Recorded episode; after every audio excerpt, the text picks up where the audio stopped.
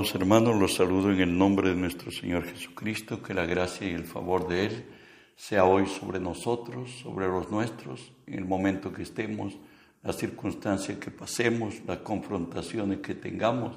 Recuerde que si Dios es por nosotros, nadie podrá contra nosotros.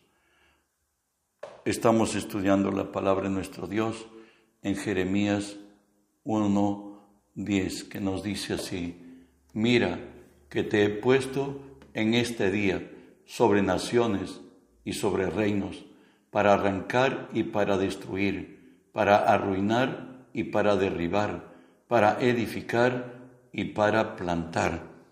Oramos, Padre, bendigo tu nombre, te doy gracias, Señor, que siendo hombre me concedes el privilegio de presentarme delante de ti y ponerme por ti delante de tu pueblo.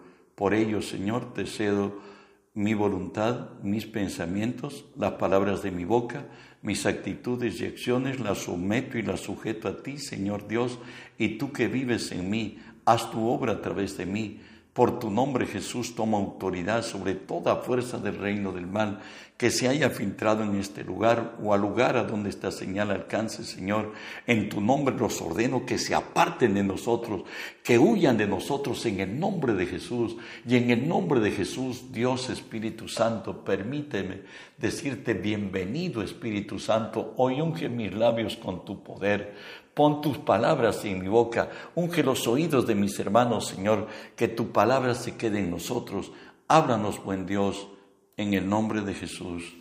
Bueno, hermanos, seguimos estudiando la serie que hemos titulado Replantearlo todo. Hoy estamos hablando de edificado sobre la roca. Estamos hablando de las fuerzas que determinan el reino de los cielos. Hoy hablaremos de la fuerza del amor. Jesús dijo algo que va a impactar nuestras vidas y va a impactar el cristianismo en la tierra. Dijo él así en Juan 13:35, en esto conocerán todos que sois mis discípulos, si tuviereis amor los unos con los otros. En esto conocerán todo, todo el mundo, que soy mis discípulos si tuviereis amor los unos para con los otros. Pedro nos dice así en primera de Pedro 4, y ante todo, tener entre vosotros ferviente amor, porque el amor cubrirá multitud de pecados. ¿Qué nos dice Pedro? Que nuestro amor debe ser exteriorizado que nuestro amor debe ser arrebatado, que nuestro amor debe identificarse con el dolor, el quebranto, la alegría, el momento que estén pasando el pueblo de nuestro Dios, identificándonos también con los que aún no conocen a Él. Pablo nos dice en Romanos 12, 9 y 10, el amor sea sin fingimiento, aborrecer lo malo, seguir lo bueno, amados los unos amaos los unos a los otros con amor fraternal, en cuanto a honra, prefiriéndoos los unos a los otros. Pablo nos exhorta que no sea fingido el amor que damos, sino que sea algo fraterno, nacido del corazón, identificado como hermanos, y que prefirámonos en cuanto a honra los unos con los otros. Si ¿Quién merece más honra? Es del mundo, perdóname, estás equivocado. Si lo hago yo, estoy equivocado. Juan 15, 12 y 13, Jesús dice, este es mi mandamiento, que os améis unos a otros, como yo os he amado. Nadie tiene mayor amor que este, que uno ponga su vida por sus amigos. Y eso lo hizo Él. Ese es el mayor amor, dar hasta nuestra vida por nuestro, nuestro amigo, nuestro prójimo. Avanzamos. Tenemos mandamiento de amarnos.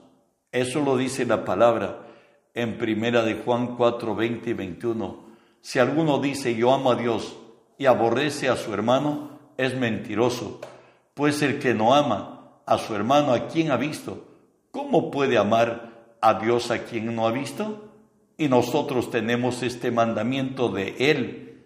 El que ama a Dios, ame también a su hermano. Vuelvo a repetir, el que ame a Dios, ame también a su hermano. También Juan, en primera de Juan 4.8, saben que Juan es considerado el apóstol del amor y él dice, el que no ama, no ha conocido a Dios, porque Dios es amor. El que no ama, no ha conocido a Dios, porque Dios es amor. Seguimos con Juan, el apóstol del amor. Primera de Juan 4, 11 y 12 nos dice, amados, si Dios nos ha amado así, debemos también nosotros amarnos unos a otros. Nadie ha visto jamás a Dios. Si nos amamos unos a otros, Dios permanece en nosotros y su amor se ha perfeccionado en nosotros. Pedro nos dice que el amor entre vosotros, dice, tened ferviente amor. Pablo nos exhorta a que nuestro amor sea sin fingimiento y además de sea fraterno, nacido de lo más íntimo como familia y porque el amor de Dios está derramado en nuestros corazones. ¿Sabes? El amor es el legado apostólico más importante de convivencia. Escúchalo. Hechos 2, 42 al 44 nos dice, y perseveraban en la doctrina de los apóstoles, en la comunión unos con otros, en el partimiento del pan y en las oraciones, y sobrevino temor a toda persona, y muchas maravillas y señales eran hechas por los apóstoles. Todos los que habían creído estaban juntos y tenían en común todas las cosas, y tenían en común todas las cosas. En Hechos 4:22 también nos dice, la multitud de los que habían creído eran de un corazón y un alma, y ninguno decía ser suyo propio nada de lo que poseía, sino que todos tenían las cosas en común. Claro que ellos creyeron y aceptaron que Cristo venía en el tiempo de ellos pero ahora creo sin presumir que estamos más cerca de la venida de Cristo que cuando ellos empezaron. Y pueda que en nuestra generación veamos el retorno de Cristo. Por tanto, no seamos mezquinos, busquemos extender nuestra mano al pobre, al desamparado, al huérfano, a la viuda. Hechos 5, del 12 al 14 nos dice así, por la mano de los apóstoles se hacían muchas señales y prodigios en el pueblo, y estaban todos unánimos en el pórtico de Salomón, no había ni templo.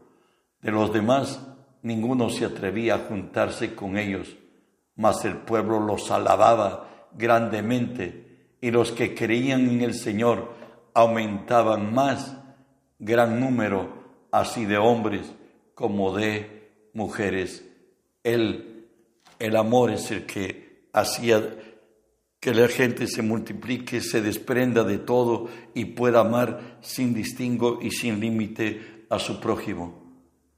¿Sabe qué? Aceptemos a las personas tal como son, no como nosotros quisiéramos que sean. Lo dice así Romanos 15.1.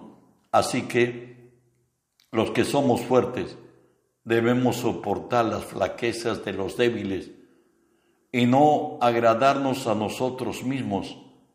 Cada uno de nosotros agrade a su prójimo en lo que es bueno para edificación. No le agrades en todo, hasta de lo malo, no, sino en lo que es bueno. 1 Corintios 10, 32 y 33 nos dice, no seáis tropiezos ni a judíos, ni a gentiles, ni a la iglesia del Señor. como también yo en todas las cosas agrado a todos, no procurando mi propio beneficio, sino el de muchos, para que sean salvos. Todo lo que hagamos, nos quiere decir Pablo, que contribuya, que el reino de Dios se extienda, que el reino de Dios eh, alcance a más. Y por eso tenemos que ser ejemplo en todo y que Dios tenga misericordia y no seamos tropiezo a ninguno. Dice, el amor cubrirá multitud de pecados. Eso nos dice Proverbios 16.6. Con misericordia y con verdad se corrige el pecado y con el temor de Jehová se apartan del mal. Recuerden que Pablo en Primera de Corintios capítulo 5, él como apóstol a los gentiles, le fue dada la noticia que un muchacho había tomado cor mujer o por lo menos se llegó a su madrastra. Pablo, enardecido, obró en su razón natural y en su razón natural volvió a la ley, donde se creía que si se, a los que se apedreaban, por cierto a los adúlteros, si les apedreaban, ellos morían, pero su pecado ya no le era contado porque ya han pagado por su pecado. Entonces Pablo volvió a la ley, pero en segunda de Corintios capítulo 2 del 5 al 11, Pablo habla de este mismo muchacho que condenó en 1 Corintios 5, donde nos dice así la palabra del Señor, pero si alguno me ha causado tristeza, no me la ha causado a mí solo, sino en cierto modo, por no exagerar, a todos vosotros. Le basta a tal persona esta reprensión hecha por muchos. Así que al contrario, vosotros más bien debéis perdonarle y consolarle para que no sea consumido de demasiada tristeza, por lo cual os ruego que confirméis el amor para con él, porque también para este fin os escribí para tener prueba que si vosotros me sois obedientes en todo y al que vosotros perdonáis, yo también, porque también yo lo he perdonado, y si algo he perdonado por vosotros, lo he perdonado en presencia de Cristo, para que Satanás no gane ventaja alguna sobre nosotros, pues no ignoramos sus maquinaciones. Recuerde, el único juez se llama Jesús. Nos dice Juan 5:22 que el Padre a nadie juzga, todo el juicio le ha dado al Hijo. Nos exhorta la palabra y nos dice, ¿quién eres tú que juzgas a criado ajeno cuando a veces nos ocupamos de otros?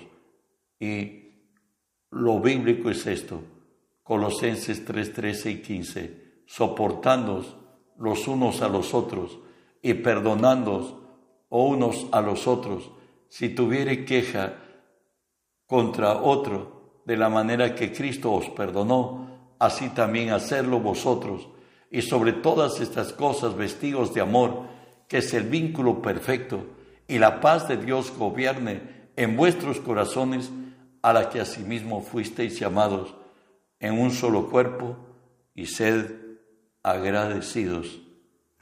Por eso Pedro nos recalca y nos dice, 1 Pedro 3.9, no devolviendo mal por mal, ni maldición por maldición, sino por el contrario, bendiciendo, sabiendo que fuisteis llamados para que heredéis bendición. Bueno, yo lo entendemos, pero no hacerlo, ir en contrario, hay problemas, como lo dice Romanos 2.1 por lo cual eres inexcusable, oh hombre, quien quiera que seas tú que juzgas, pues en lo que juzgas a otro, te condenas a ti mismo, porque tú que juzgas haces lo mismo. Recuerde que el castigo para el soberbio que no quiere perdonar, Dios dice que lo que hoy condena, mañana será parte de su vida. ¿Sabes? Todo lo que el hombre siembra cosecha. Ser uno para estar superpotenciados. Mateo 18 nos dice así, 19 y 20. Otra vez os digo que si dos de vosotros se pusieren de acuerdo en la tierra acerca de cualquier cosa que pidieren, les será hecho por mi Padre que esté en los cielos, porque donde están dos o tres congregados en mi nombre, allí estoy yo en medio de ellos. ¿Qué te quiere decir el Señor? Que uno se, se superpotencia, hay fuerza espiritual cuando nos unimos dos con un mismo fin. De ahí que nos dice segunda de Corintios 13:2, esta es la tercera vez que voy a vosotros. Por boca de dos o de tres testigos se decidirá todo asunto. Esto lo dice y se aplica también en el matrimonio nos dice Eclesiastés 9, 4, 9 al 12, mejor son dos que uno, porque tienen mejor paga de su trabajo, porque si cayere el uno, levantará a su compañero, pero hay del, del solo que cuando cayere no habrá segundo que lo levante. También si dos durmieren juntos, se calentarán mutuamente ¿cómo se calentará uno solo? Y si alguno prevaleciere contra uno, dos le resistirán, y cordón de tres dobleces no se rompe pronto. El cordón de tres dobleces es Dios sobre nosotros, sobre el matrimonio, sobre el varón y sobre la mujer, o sobre la mujer y sobre el varón. Bueno, avanzamos. Cuando somos uno, la iglesia recibe beneficios. Eso lo dice Salmo 133, del 1 al 3. Mirad cuán bueno y cuán delicioso es habitar los hermanos juntos en armonía. Es como el buen óleo sobre la cabeza, el cual desciende sobre la barba, la barba de Aarón, y baja hasta los bordes de sus vestiduras, como el rocío de Hermón que desciende sobre el monte de Sión, porque allí envía a Jehová bendición y vida eterna. Dios añade almas cuando estamos unánimes y juntos, cuando todos tenemos el mismo sentir y todos tenemos el mismo parecer. Aún para la venida del Espíritu Santo hubo que haber armonía para que bajo esa cubierta venga el Espíritu de Dios, como lo dice Hechos 2 del 1 al 4. Cuando llegó el día de Pentecostés, estaban todos unánimes juntos. A veces estamos juntos, pero estamos dispersos. Pero hoy estaban todos unánimes juntos, tenían el mismo pensar y el mismo sentir. Y de repente vino del cielo un estruendo como de un viento recio que soplaba, el cual llenó toda la casa donde estaban sentados, y se le aparecieron lenguas repartidas como de fuego, asentándose sobre cada uno de ellos y fueron todos llenos del Espíritu Santo y comenzaron a hablar en otras lenguas según el Espíritu les daba que hablasen. Sabes, cuando estamos unánimes y juntos, Dios envía su Espíritu sobre nosotros. En Hechos 17:31 también nos habla de lo importante, pero esta unidad es con Cristo mismo y con el Padre. Y nos dice así, Jesús le pidió a su Padre, y le dice, para que todos sean uno, como tú, oh Padre, en mí y yo en ti. Que también ellos sean uno en nosotros, para que el mundo crea que tú me, enviaste. Por cierto, para que el Padre y el Hijo, el Dios omnipotente, sea completo en nosotros, dice la Escritura, si me amáis, guardar mis mandamientos. Y yo y el Padre vendremos a Él y moraremos en Él. Cuando seamos realmente hacedores de la palabra, veremos la gloria de Dios en nuestra vida, en nuestra iglesia, y el mismo poder y el espíritu que hubo en Jesús habrá, estará en nosotros y habrá señales, milagros, prodigios, como Cristo mismo lo hizo, porque Él dijo, de cierto os digo, el que cree en mí, las obras que yo hago, él las hará también, y aún mayores será porque yo voy al Padre. Cuando hay división, esto aplica a la iglesia, a la familia, al trabajo, etc. Todos debemos sumar al objetivo en común. Si no nos extinguimos, somos asolados y no permaneceremos, como lo dice Mateo 12:25. Sabiendo Jesús los pensamientos de ellos, les dijo, todo reino dividido contra sí mismo es asolado y toda ciudad o casa dividida contra sí misma no permanecerá. Esto también lo encontramos en Marcos 3:24. Si un reino está dividido contra sí mismo, tal reino no puede permanecer. Lo que abomina a Dios está escrito. Proverbios 6, 16, 16. Seis cosas aborrece Jehová, aún siete abomina su alma. En el 19 nos dice, el testigo falso que habla mentiras y el que siembra discordia entre hermanos. A nosotros nos han llamado a unir, no a dividir. A nosotros nos han llamado para hacer bendición y como que quita la máscara a quien lo tiene, por cierto. Santiago dice así, pero si tenéis celos amargos y contención en vuestro corazón, no jetéis ni mintáis contra la verdad, porque esta sabiduría no es la que desciende de lo alto, sino terrenal, animal y diabólica. Espero que Dios te haya hablado y que Dios esté perfeccionando su obra en nuestros corazones y muchos volvamos a Dios y volvamos a la esencia de nuestra fe, que es Cristo y su palabra. No olvides de reenviar a otros para que otros también sean llenos del conocimiento de Dios el deseo de Dios es que el mundo entero sea, sea lleno del conocimiento de Dios como las aguas cubren la mar. Bendiciones.